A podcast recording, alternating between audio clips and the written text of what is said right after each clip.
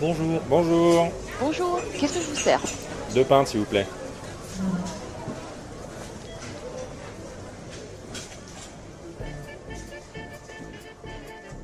Ah non, Emilien, je suis désolé. Excuse-moi pour la dernière fois, j'étais sec, j'étais de mauvaise humeur, mais en fait j'étais super triste. Allez, on trinque à Carrie Fisher. Ouais, mais mets pas ta mauvaise humeur sur la mort de Carrie Fisher, c'est Mais trop Je te facile. jure, j'ai été hyper ému par sa mort, quoi. La mort de notre petite princesse. C'est un personnage fabuleux dans Star Wars. C'était une femme forte euh, qui tient tête à Dark Vador, qui manie le blaster, qui va à la marave. C'est une femme de tête, qui est une diplomate de la République, qui est une sénatrice, une dirigeante. C'est une femme sexy dans son bikini doré. C'est une femme habile. Oui, bon, elle est morte, elle est morte. Mais oui, elle est morte, mais regarde, elle tient tête à Han Solo. Sérieusement, je suis très sérieux là-dessus. Je pense que c'est une des femmes de la science-fiction les plus valorisantes pour les femmes. C'est pas, c'est pas comme les autres héroïnes modernes de la science-fiction, je pense à Katniss Everdeen dans Hunger Games. Alors certes, c'est une guerrière, mais c'est avant tout une adolescente brinque par son triangle amoureux. Comme dans de nombreux domaines, Star Wars a innové en donnant une vraie place aux femmes. Ouais, enfin, la, la saga a surtout participé à donner une mauvaise connaissance sur l'espace et la physique. hein. Les sables laser, la vitesse de la lumière, les superstructures irréalisables. Et d'ailleurs, l'excellent astrophysicien Roland Lehoucq a pointé ça dans un très bon ouvrage de vulgarisation scientifique sur Star Wars. Mais je reconnais aussi que Star Wars euh, a donné une autre vision du futur au cinéma de SF, euh, avec euh, un monde moins lisse que Star Trek, un univers plus sale, plus bordélique. Et c'est ça que j'aime dans Star Wars, cet univers qui grouille de vie et d'histoire. Et c'est ce qui m'a fait beaucoup aimer d'ailleurs le dernier Rogue One. Oh non, Rogue One, euh, moi j'ai préféré l'épisode 7. Ouais non mais non, suis de la merde. là. Non, tu as raison. mais par contre, je suis 100% d'accord avec toi sur le côté bordélique de Star Wars, avec les vieux rats, les contrebandiers, les planètes paumées. Cet univers large montre un truc très intéressant. C'est que le développement technologique n'est pas uniforme dans une société. D'un côté, tu vois Coruscant avec le Sénat impérial, les plateformes volantes, les élégants vaisseaux aux lignes épurées, et de l'autre, tu vois Tatooine avec les ferrailleurs, les déplacements à dos de bêtes, les, les hommes des sables. Ouais, en gros les mecs de droite, les mecs de gauche, quoi. C'est ça que t'es en train de dire. Non, pour de vrai, c'est assez réaliste. Sur Terre aujourd'hui, il y a des vraies différences de niveau de vie. Ici, on boit du champagne en ayant une Apple Watch au poignet, les mecs de gauche. ouais, bien sûr. Et là-bas, on n'a plus de lumière une fois le soleil couché et il faut marcher plusieurs kilomètres pour avoir de l'eau. J'ai pas d'Apple Watch. Mais quand il pense, quand il pense, Star Wars, c'est une saga de SF qui est au final pas très inventive. Elle se base sur des choses très communes pour nous et c'est ce qui nous plaît, je pense. Tu regardes euh, la bande-annonce de l'épisode 4 euh, en 77. On te vend de l'espace, du rêve, des nouvelles planètes, mais on est quand même dans quelque chose d'assez lisse où les valeurs, les notions de bien et de mal, les sentiments euh, sont ceux que, du monde de, de la société de la guerre froide. C'est quand même très basique. Il y a juste le décor qui change. C'est pas comme dans Star Trek. hein. Enfin, je te dis ça, je dis rien, mais. Ouais, bah dis rien plutôt. ouais. Ouais, d'accord. Mais au contraire, Emilien, ce monde est très différent du nôtre. Le manichéisme y est omniprésent. Le côté obscur, le côté lumineux de la force semble avoir une frontière très claire que les personnages franchissent en toute conscience. Alors que dans la vraie vie, bah, on est plus souvent dans une zone grise entre le bien et le mal.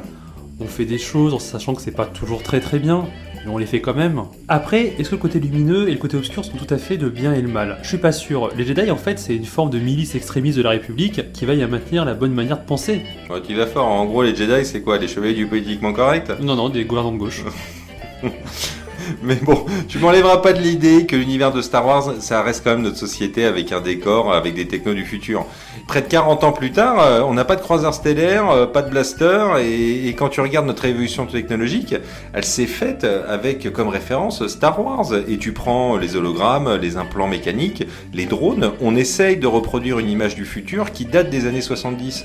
Et, c'est comme beaucoup de technos d'ailleurs, elles sont souvent influencées par la SF en général. Oui, bien sûr, pas faux. hein. La science-fiction influe beaucoup la recherche technologique. Ceci, Star Wars a quand même tapé faux sur pas mal de sujets. Prenons un cas emblématique. Le sabre laser. Oui, bah, On sait bien que c'est impossible. Si c'est un laser, ça devrait continuer à l'infini. Et il n'y a aucune raison que les lames s'entrechoquent. et, et les tanks laser de la guerre des clones qui tirent en cloche. C'est vrai, mais pour les sabres, on aurait pu imaginer quelque chose de plus logique. Peut-être que ça peut être un plasma maintenu en place par un champ magnétique. Mais dans ce cas-là, il faudrait une sacrée puissance contenue dans le manche. Ouais, de l'ordre de la puissance d'un réacteur nucléaire, c'est ce qu'avait calculé Roland Lehoucq dans son ouvrage. Et en vrai, c'est dans Rogue One que je trouve que les incohérences technologiques sont les plus frappantes. Voilà. Alors, l'informatique est super bizarrement gérée. Alors, j'ai conscience hein, que le réalisateur voulait coller avec la première trilogie, mais quand même. Regarde, l'héroïne va voler les fichiers de Stardust censés indiquer la faille de l'étoile de la mort. Elle semble voler un support physique dont elle transmet les données vers la rébellion. Elle vole, hein, support physique. c'est Oui, euh, c'est vrai. Enfin, elle vole un truc quoi. Or, dans l'épisode 4, Dark Vador recherche ces infos justement. Ça veut dire que l'Empire n'avait pas de backup quelque part de ces données. Et surtout à la fin de Rogue One, quand l'amiral Tarkin donne l'ordre de raser la base de recherche-développement qui contient ces données, ça veut donc dire que l'Empire vient de raser toutes les archives technologiques de l'Empire. C'est trop incohérent. Mais ça, c'est parce que tu portes trop de crédit à l'Empire. Et c'est d'ailleurs une très bonne analogie à notre société. Les, les grands dirigeants sont généralement à côté de la plaque sur beaucoup de choses. Ils prennent des décisions complètement débiles. Exemple dans Star Wars avec Tarkin qui dit Oh bah non, on va tout péter, on s'en fout du travail des autres. Et dans notre monde, avec Giscard qui dit qu'il faut mieux aller à fond sur le Minitel plutôt qu'un truc qui s'appelle ARPANET et le protocole TCP/IP euh, qui donnera naissance à un truc qu'on appelle Internet. hein. Ouais, enfin, lui, il a pas bombardé le CERN en Suisse quand même. Ah, on sait pas. Le problème de Star Wars, c'est faire des technos low-tech sans trop d'imagination.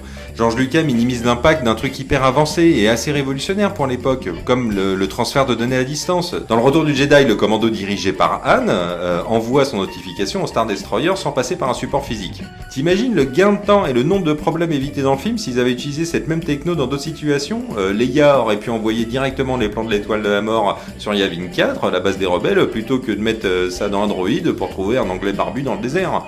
Sacrée mission. Bah oui. Non, mais en fait, pas sûr, Emilien, c'est pas vrai, parce que tu, tu la connais, toi, la distance entre le vaisseau de Leia et Yavin au début de l'épisode 4 Faisons une estimation, mais un peu au hasard. Imaginons qu'elle est, que cette distance est équivalente à celle entre nous et le plus proche système solaire voisin, donc 4 années-lumière. Or, les ondes voyagent à la vitesse de la lumière. C'est-à-dire que les données mettraient 4 ans pour atteindre Yavin. C'est un petit peu long quand même pour calmer l'étoile de la mort. Oui, bon. D'ailleurs, cette problématique du temps et de la vitesse fait me parler des vaisseaux dans Star Wars. Star Wars a quand même répondu l'idée que la vitesse de la lumière c'est la panacée pour voyager dans l'espace. Le Faucon Tu veux dire le YT 1300 fanboy, et les Star Destroyers franchissent des distances inimaginables grâce à la vitesse de la lumière. Or, cette vitesse est lente dans l'espace en réalité. Il faut 7 minutes à la lumière pour parcourir la distance Terre-Soleil. Pour le coup, c'est bien la seule fois où Star Trek est supérieur à Star Wars avec les voyages par distorsion. Star Trek supérieur à Star Wars. Eh ben, j'aurais vraiment tout entendu. Hein. Ouais, ça me fait mal aussi. hein. Ouais, mais par contre, je vais être tatillon. Mais il parle plutôt euh, d'hyperespace, euh, pas de vitesse lumière. Et d'ailleurs, euh, ce qui se rapproche le plus de l'hyperespace ou de la distorsion dans Star Trek, ça serait la théorie d'un physicien, Miguel Alcubierre, qui propose de faire voyager le vaisseau dans une bulle devant laquelle l'espace est contracté et derrière lequel il est dilaté. Ah, quand on se fait embrouiller, dans le Faucon Millennium, Le YT 1300. Chewie et Anne parlent bien de vitesse de lumière. Je pense que t'as vu le film en portugais, toi. Non, non, je l'ai vu dans toutes les langues, mais euh, De toute voilà. façon, de toute manière, la gestion de l'espace dans Star Wars est globalement problématique. La proximité de l'étoile noire avec une planète poserait des graves problèmes gravitationnels. Un champ d'astéroïdes, c'est pas un amas de cailloux denses, ce sont des rochers espacés de plusieurs milliers de kilomètres. Et surtout, dans l'espace, il n'y a pas de bruit, il n'y a pas de pampan et de tchou et de Ça serait beaucoup trop chiant. Par contre, George Lucas et les créateurs ont eu une imagination débordante en matière de vaisseaux. J'adore le X-Wing, j'adore le TIE Fighter, les A-Wing, les Star Destroyer. Là où beaucoup de films de science-fiction montrent des armées de vaisseaux spatiaux monolithiques, genre Babylon 5, Starship Troopers, Battlestar Galactica, Star Wars a eu l'intelligence de faire une vraie armée, où il faut des transports de troupes, des bombardiers, des chasseurs, des vaisseaux lourds. Ouais, l'intelligence de faire une vraie armée. hein. Là, tu me fais vraiment bien marrer. J'adore le design des vaisseaux de Star Wars, mais la multitude vient surtout du fait de nous refourguer des jouets. Hein.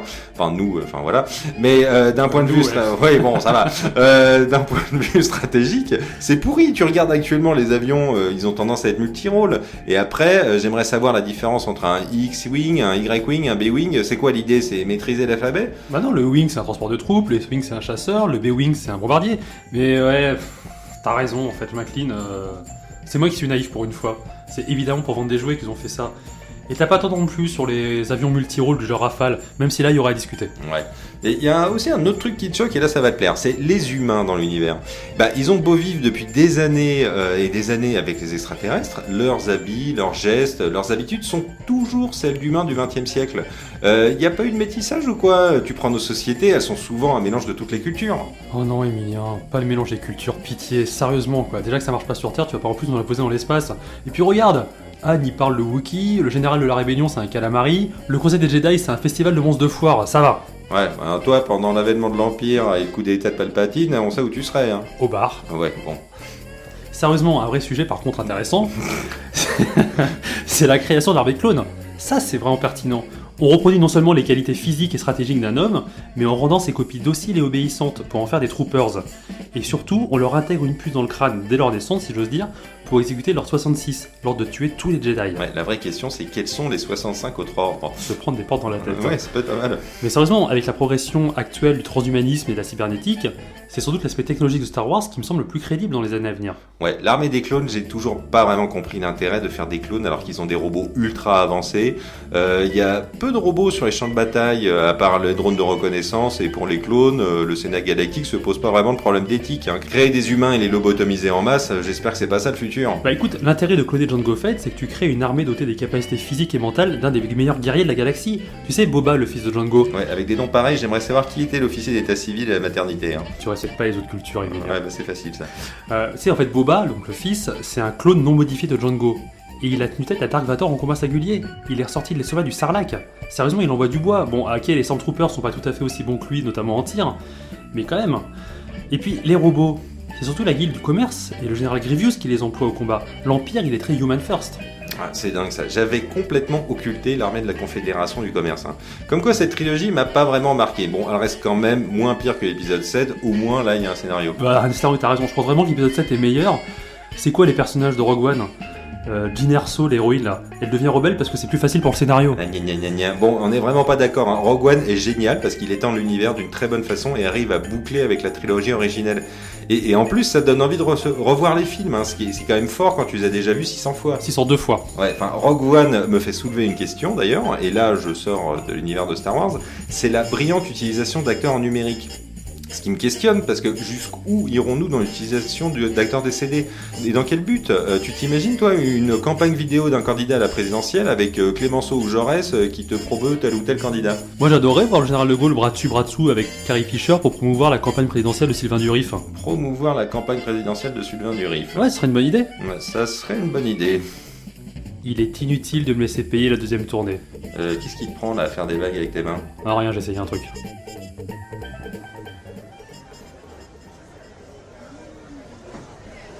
Excusez-moi, on va fermer, je vais devoir vous encaisser. C'est pour moi.